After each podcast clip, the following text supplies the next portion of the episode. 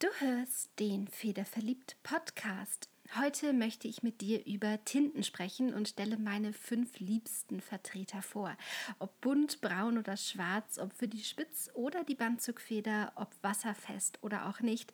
Am Ende dieser Folge weißt du ganz genau, welche Tinten wofür super geeignet sind. Viel Spaß dabei!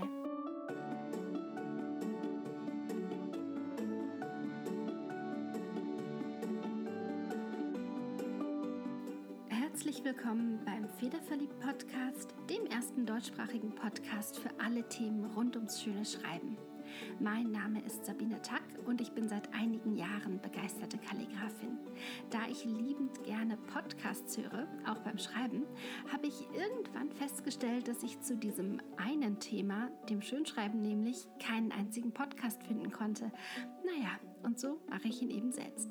Hier gibt es jede Woche eine neue Folge für alle Kalligraphen, für Brushpen-Verrückte und Schönschreiber. Von handfesten Anleitungen und How-Tos über geteilte Gedanken und meine Learnings finden sich bunt gemischte Themen für Anfänger und Fortgeschrittene. Hauptsache, du liebst das Handlettering. Schön, dass du da bist und viel Spaß mit der neuen Folge.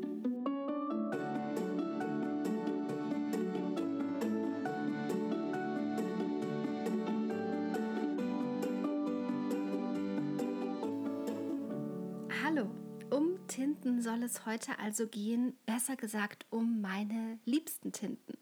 Ähm, über Tinten ganz allgemein habe ich hier im Podcast schon öfter gesprochen. Das ging in Folge 12 los. Da haben wir den Unterschied zwischen Tinte und Tusche behandelt. Da gibt es nämlich einen ganz wesentlichen. In Folge 38 ging es um die Frage, was du tun kannst, wenn deine Tinte zum Schreiben zu dick oder auch zu dünnflüssig ist. In Folge 42 ging es um die Frage, wie du eigene Tinte herstellst, in Folge 58, wie du mit weißer Tinte arbeitest und in Folge 88, wie du Tinte aus Gouache selber anmischen kannst. Heute möchte ich jetzt also meine ganz persönlichen ja, Tintenfavoriten mit dir teilen. Die Tinten also, die ich immer griffbereit in der Nähe stehen habe und die tatsächlich fast täglich bei mir im Einsatz sind. Also es ist selten, dass ich neben den hier vorgestellten Tinten noch irgendwas anderes verwende. Das kann natürlich immer mal sein. Ich schreibe auch ganz gern ab und an mal mit Aquarellfarben, aber in den allermeisten Fällen sind es genau diese Tinten hier. Grundsätzlich kann man schon mal sagen, dass ich eine Vorliebe für wasserbasierte Tinten habe. Dazu kommen wir gleich. Ich habe eine andere ähm, auch noch in meiner Auflistung, die ich für einen ganz bestimmten Zweck brauche. Aber eigentlich mag ich wasserbasierte Tinten wirklich, wirklich gerne. Eins vielleicht noch vorweg. Ich habe mittlerweile ja eine ganz ordentliche Sammlung an Tinten. Ähm, das liegt einfach daran, dass ich die gerne ausprobiere und das heißt, dass ich mir doch relativ häufig, wenn ich irgendwo bin oder wenn ich online was bestelle, einfach immer noch mal ein, zwei Gläschen Tinte mitnehme oder mitbestelle, um sie auszuprobieren. Ich tendiere aber dazu, wieder und wieder zu den gleichen Fläschchen zu greifen. Und genau diese Fläschchen, nach denen ich immer wieder greife, ich habe es eingangs gesagt, die ich fast täglich benutze, die möchte ich heute mit dir teilen. Und es kann durchaus sein, dass meine Favoriten in einem halben Jahr nicht mehr genau die hier sind. Wobei die, die ich dir vorstelle, mit denen schreibe ich schon deutlich länger als ein halbes Jahr, aber es kann sich immer mal wieder etwas ändern. Und dass ich eine Tinte heute vielleicht auch nicht erwähne, heißt nicht, dass die schlecht ist, sondern das heißt entweder, dass ich sie gar nicht kenne, denn es gibt unfassbar viel Tinte da draußen, oder aber, dass ich sie gerade nicht permanent verwende. Das heißt, wenn du was hast, was du total gerne magst, nutze es auf jeden Fall weiter. Schreib mir das auch total gerne auf Instagram wie gesagt, ich probiere immer gerne neue Dinge aus und äh, ja, bitte hab auf gar keinen Fall den Eindruck, dass nur das, was ich heute vorstelle oder bespreche, dass nur das irgendwie gut ist. Es gibt rasend viele richtig gute Tinten da draußen. Zudem muss ich vielleicht auch noch ähm, vorweg schicken, dass ich hauptsächlich mit Spitzfedern schreibe. Ähm, denn auch die Wahl des Schreibgerätes hat einen Einfluss auf die Wahl der Tinte. Dazu kommen wir später nochmal. Ähm, das ist einfach was, was du im Hinterkopf behalten solltest. Also wenn du vorwiegend mit Bandzugfedern schreibst oder wenn du mit Automatic Pens schreibst oder mit Ruling Pens oder womit auch immer, dann kann es sein, dass die Tinten, die ich dir vorstelle, überhaupt nicht das Richtige für dich sind. Also das auch so ein bisschen im Hinterkopf behalten. Und eine allerletzte Vorbemerkung, bevor wir endlich zu meiner Liste kommen. Ähm, das ist eine zu Eisengallus-Tinten. Mit denen habe ich mich anfangs sehr schwer getan. Mittlerweile geht es ein bisschen besser. Eisengallus-Tinten sind aber tatsächlich ein ganz eigenes Thema. Und vermutlich sind die auch mal eine ganz eigene Folge. Also ich habe die zumindest in meiner Planungsliste drin und ähm, dazu gibt es einfach wahnsinnig viel zu sagen und deswegen klammer ich die heute hier aus der Folge ganz bewusst aus. Das fällt mir auch deswegen leicht, weil ich sie nicht täglich benutze. Ich benutze sie immer mal wieder, aber definitiv nicht täglich. Es gibt aber Leute, die das tun und es gibt ganz, ganz tolle Eisengallus-Tinte da draußen. Ähm, wie gesagt, ich glaube, das wird aber mal eine eigene Folge, denn das hätte sonst den Rahmen hier ähm, ja gesprengt. Bei weitem. Ich glaube, die Folge wird jetzt schon relativ lang. Meine beiden absoluten Favoriten, was das Kalligrafieren angeht, das sind Walnusstinte und Summitusche. Wobei Summitusche jetzt dann auch schon keine Tinte mehr ist. Folge 12 empfehle ich dir dazu nochmal.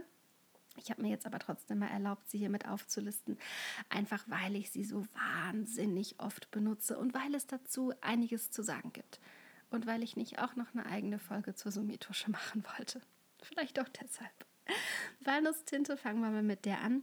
Die ist wasserbasiert und weil sie pflanzenbasiert ist, ist sie leider nicht komplett lichtbeständig. Das heißt, mit der kannst du wunderbar üben, mit der kannst du wunderbar entwerfen, mit der kannst du wunderbar täglich arbeiten, mit der kannst du auch alles Mögliche schreiben, das dann irgendwann mal weggeschmissen wird. Aber wenn du Stücke schreibst, und vielleicht auch gerade für einen Kunden schreiben sollst, die eine lange Zeit überdauern sollen oder die sogar an der Wand hängen sollen, dann ist Walnusstinte leider, leider ungeeignet, denn die wird mit der Zeit verblassen. Das ist einfach, ähm, ist einfach so bei den pflanzenbasierten Farben, die verblassen.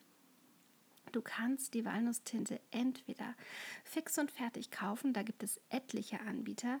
Ich selbst mag die Tinte von Tom Norton gern. Die kommt in so einer kleinen 80 Milliliter Plastikflasche. Aber wie gesagt, da gibt es da gibt's wahnsinnig viele Anbieter. Das ist jetzt eine, von der ich weiß, dass sie gut funktioniert. Deswegen kann ich sie dir empfehlen. Aber das schließt nichts anderes aus. Und ähm, dann gibt es Walnusstinte auch noch als Kristalle zu kaufen, die in Wasser angerührt werden. Also das ist dann trocken. Da kriegst du einfach so ein kleines Gläschen, das mit diesen Kristallen gefüllt ist. Das hat den Vorteil, dass du zum einen die Farbsättigung der Tinte richtig gut bestimmen kannst. Also wenn dir die Tinte einfach noch nicht intensiv genug ist in der Farbe, beziehungsweise nicht dunkel genug ist, dann rührst du einfach ein paar Kristalle mehr da ein. Und außerdem hat das den unschlagbaren Vorteil, dass du die Tinte so sehr unfallfrei transportieren kannst. Also wenn es um die Frage geht, ja, zu verreisen oder irgendwo hinzufahren oder meinetwegen auch irgendwo einen Workshop zu geben. Und du bist dir nicht so sicher, ob du deine Tinten unfallfrei irgendwo hinbekommst, dann ähm, sind vielleicht so Walnusskristalle eine sehr, sehr gute Alternative.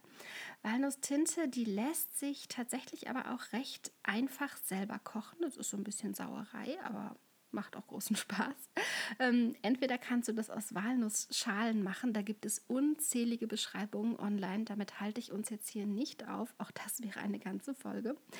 Oder aber es gibt, und das ist die deutlich weniger dreckige Variante, es gibt online fertiges Walnussschalengranulat zu kaufen. Also das sind auch die, ähm, die dunkel bzw. schwarz gewordenen, durch Fermentation schwarz gewordenen Walnussschalen, die dann getrocknet und klein gerieben werden. Ähm, das ist vielleicht die Variante, die besser geeignet ist für die eigene Küche. Wenn du wirklich aus Walnussschalen ähm, arbeiten möchtest, dann würde ich dir empfehlen, ja, das entweder äh, auf dem Gaskocher im Garten zu machen oder irgendwo, wo du wirklich ein bisschen Dreck machen kannst. Das macht es auf jeden Fall. Auch in diesen beiden Fällen, also ganz egal, ob du es aus Walnussschalen oder aus Walnussschalen Granulat kochst, ähm, hast du auch hier den Vorteil, dass du den Farbton der Tinte beeinflussen kannst. Ich selbst mag meine Tinte eher sehr, sehr dunkel und sehr satt und intensiv und lasse die Tinte eben einfach entsprechend länger kochen und einkochen. Also zum einen koche ich die Walnussschalen länger aus und zum anderen lasse ich die Tinte dann auch noch einen Ticken länger einkochen. Und ähm, das führt dann eben auch dazu, dass die Tinte, mit der ich schreibe, so ein Ticken dickflüssiger ist als alles, was ich fertig angerührt finden konnte. Und damit ganz perfekt für mich. Also Walnusstinte, die ich mir kaufe, die ist mir oft so ein Ticken zu dünnflüssig und dann gibt es den ganz einfachen Trick, ähm, das Gläschen oder Fläschchen aufzuschrauben und es einfach so ein, zwei Tage offen stehen zu lassen. Schau, dass, dass da kein Staub reinkommen kann aber dann ähm, ja, verdunstet sozusagen ein bisschen der Flüssigkeit und die Tinte wird auch dickflüssiger. Das ist auch eine gute Option. Oder aber du rührst die eben gleich selber an. Walnusstinte macht schöne, feine Haarlinien. Das mag ich daran sehr gerne. Sie trocknet relativ schnell. Das ist auch ein Vorteil. Und ich mag diesen ja warmen, sattbraunen Farbton einfach sehr, sehr gerne, den ich mir da anrühre.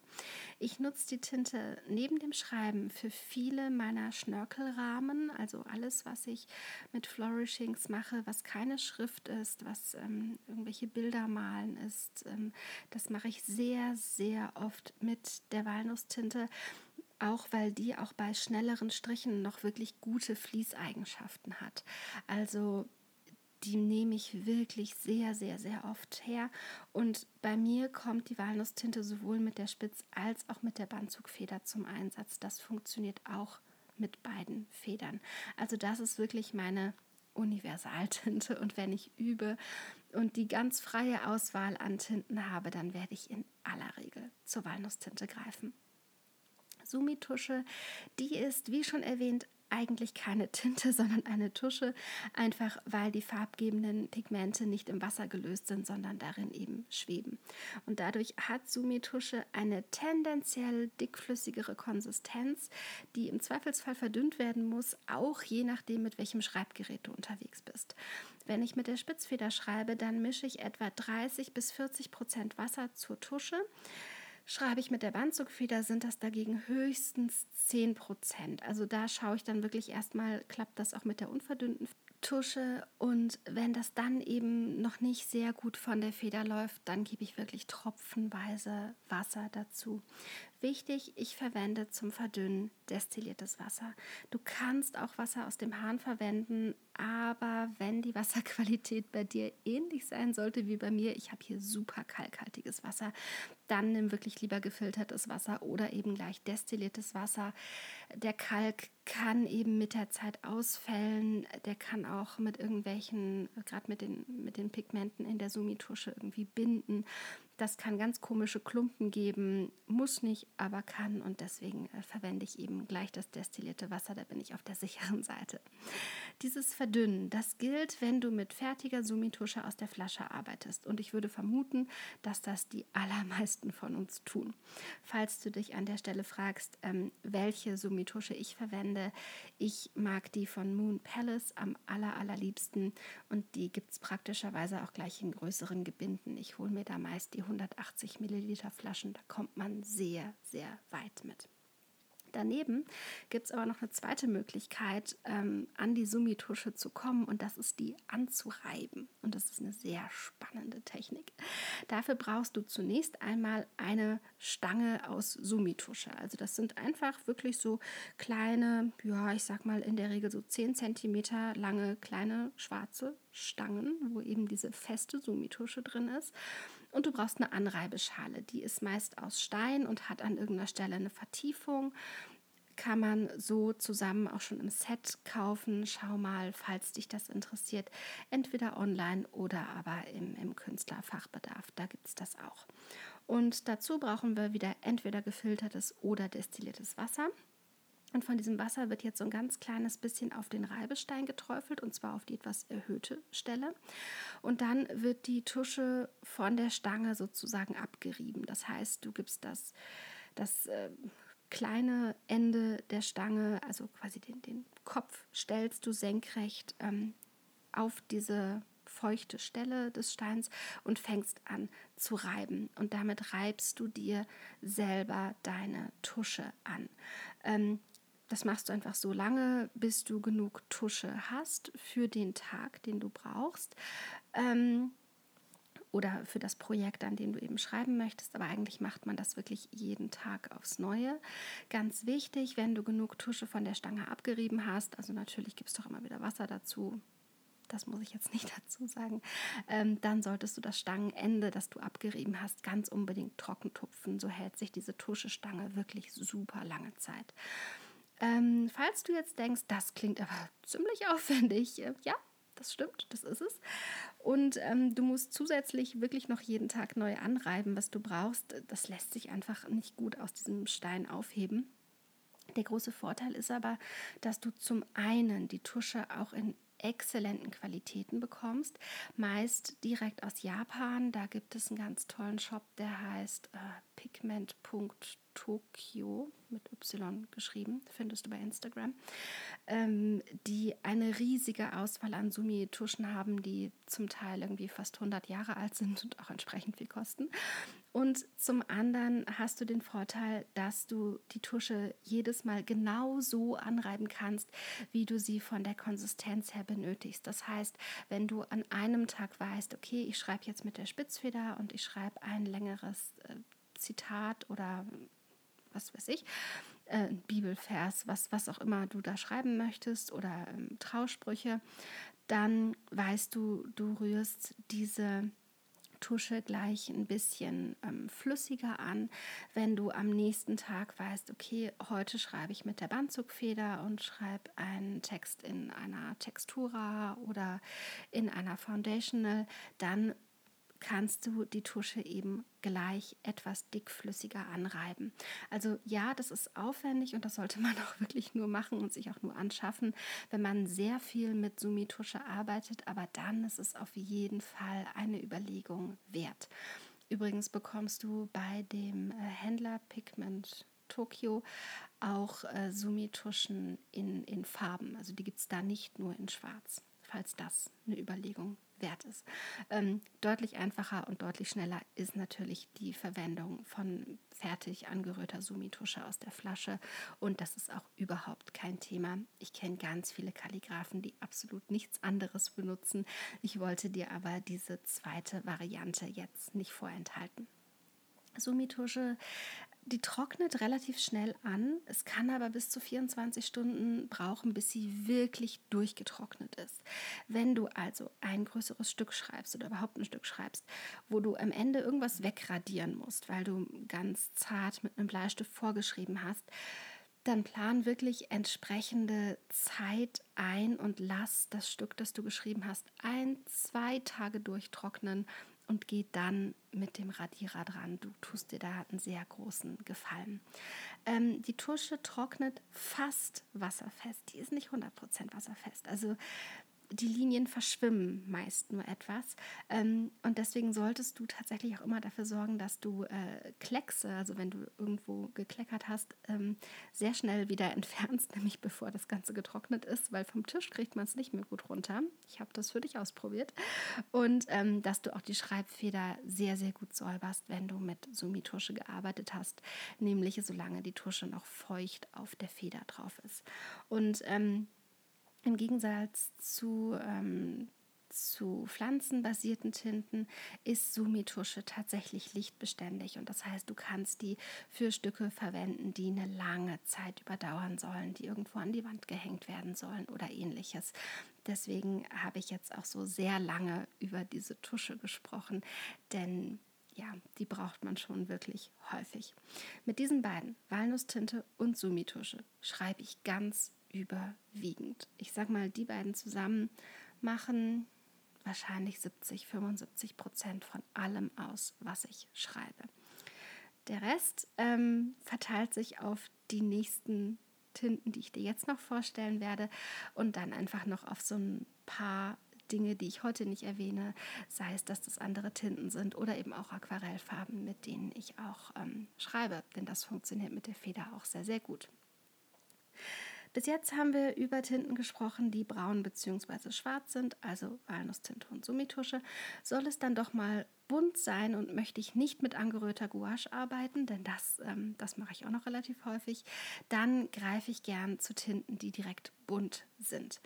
Das sind oft Tinten, die für Füllfederhalter konzipiert wurden und offen gesagt machen da nicht alle furchtbar viel Spaß, wenn man sie mit dem Federhalter verwendet. Also bei manchen ist es gar kein Thema, bei einigen ähm, ist es schon mal nicht so spaßig.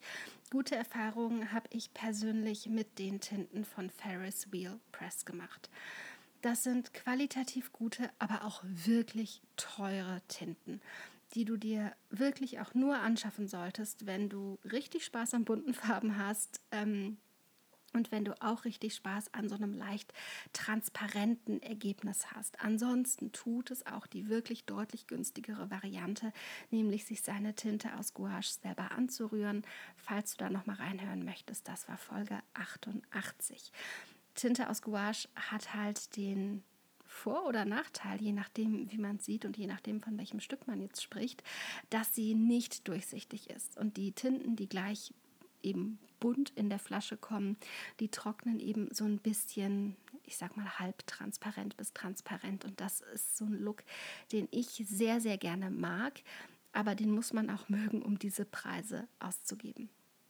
Ich beziehe diese Tinten, die kriegt man in Deutschland auch an ein paar Stellen, aber ich beziehe diese Tinten vorwiegend aus dem Shop calligraphan.com. Keine Werbung, einfach nur eine Empfehlung. Dieser Shop ist in Polen angesiedelt. Ähm, Versandkosten und Versandzeit nach Deutschland sind wirklich gut überschaubar. Und dieser Shop führt zum einen eine große Auswahl an diesen Tinten. Das heißt, ich habe nicht nur die Wahl zwischen fünf, sechs, sieben verschiedenen Farben, sondern sehr viel mehr, sondern die führen auch, und das ist mein absoluter Tipp, kleine Probiergrößen. Die gibt es direkt von der Firma Ferris Wheel Press und die habe ich in Deutschland noch nirgendwo gefunden. Das sind jeweils Dreierpacks. Ähm, da hast du einfach jeweils drei kleine Glasfläschchen drin, in denen 5 Milliliter von so einer Tinte abgefüllt sind. Und die gibt es in verschiedenen Farbzusammenstellungen mit diesen 5 Milliliter, das klingt nach nicht viel, kommt man aber mit der Spitzfeder tatsächlich sehr, sehr weit. Und der Vorteil ist eben, du kannst für deutlich weniger Geld als diese großen Flaschen kosten. Einfach mal ausprobieren, mag ich diese Tinten überhaupt? Welche Farben mag ich? Mit welchen komme ich zurecht? Ähm, ich habe auch bei einigen Farben äh, online gedacht, die würde ich ganz toll finden, mit denen arbeite ich gar nicht so gerne. Bei anderen ist es gerade umgekehrt. Und ähm, ja, ich wusste, nachdem ich mich dann da einmal durchprobiert hatte, ziemlich genau, in welche größeren Tintengläser ich investieren wollte und in welche eben auch lieber nicht. Und deswegen sind diese Probiergrößen wirklich da mein absoluter Tipp. Diese bunten Tinten verwende ich hauptsächlich für meine Zitate und für meine kleinen, ich sag mal, diese Illustrationen, die ich mache, die so ein bisschen verwaschen aussehen, wie die Blumenkränze. Ähm, Dafür wird eigentlich alles nur mit der Feder gleich mit der bunten Tinte gezeichnet und am Ende mit einem so gerade eben feuchten Pinsel ganz, ganz vorsichtig werden die Farben an der einen oder anderen Stelle so ein bisschen verwischt und dann bin ich fertig. Dafür verwende ich die auch total gerne. Diese Tinten sind auch nicht lichtecht. Das heißt, sollte ich oder würde ich ein Stück machen wollen, das lange Zeit halten soll, würde ich das immer in Schwarz und mit Sumi-Tusche schreiben. Ganz wichtig für den Hinterkopf will ich eine wasserfeste Tinte benutzen, ähm, weil ich danach zum Beispiel mit anderen ähm, Techniken da noch in der Schrift arbeiten will. Das mache ich auch schon mal dann habe ich mehrere Möglichkeiten. Ähm, da bieten sich ganz verschiedene Tinten an, und zwar einmal auf der Basis von Acryl und einmal auf der Basis von Shellac. Die trocknen beide komplett wasserfest. Shellac-Tinten sind mir leider tendenziell zu dünnflüssig, also da, da nehme ich dann sehr, sehr, sehr, sehr wenig auf die Feder und tippe lieber jeden zweiten, dritten Buchstaben neu ins Tintenfässchen, weil sonst läuft das einfach nur von der Feder runter. Also du merkst schon, da bin ich nicht der größte Fan von, aber vielleicht kommst du super damit zurecht. Also auf jeden Fall was äh, zum Ausprobieren. Ähm, meine liebste wasserfeste Tinte ist die von der amerikanischen Firma Ziller. Ziller geschrieben. Ähm, die gibt es in einer großen Bandbreite von Farben und die ist acrylbasiert. Auch diese Tinten bestelle ich in Polen bei calligraphan.com. Die kriegst du da nämlich ganz problemlos. Und ähm, im Gegensatz zu den wasserbasierten Tinten verläuft Acryltinte deutlich weniger. Die kann dann auch schon mal auf schwierigeren Oberflächen ganz gut genutzt werden. Das heißt, ähm, was weiß ich, wenn du ein Stück Holz beschreiben möchtest oder ähnliches ähm, und du möchtest nicht mit Gouache arbeiten, dann wäre Acryltinte tatsächlich mal eine ganz gute Option, ähm, die auszuprobieren. Wichtig ist bei den Acryltinten, ähm, die muss man sich oft auch noch ein bisschen verdünnen. Also die sind mir tendenziell oft so ein Ticken zu dickflüssig. Du merkst schon, diese Tinten tue ich mich ein bisschen schwer mit. Ähm, wenn man sie etwas verdünnt, geht es, ich sag mal so 15 bis 20 Prozent verdünne ich die meist. Ähm, Ganz wichtig, wenn du mit diesen Tinten arbeitest, musst du die Feder nach Gebrauch, wirklich sofort nach Gebrauch, gut und gründlich reinigen.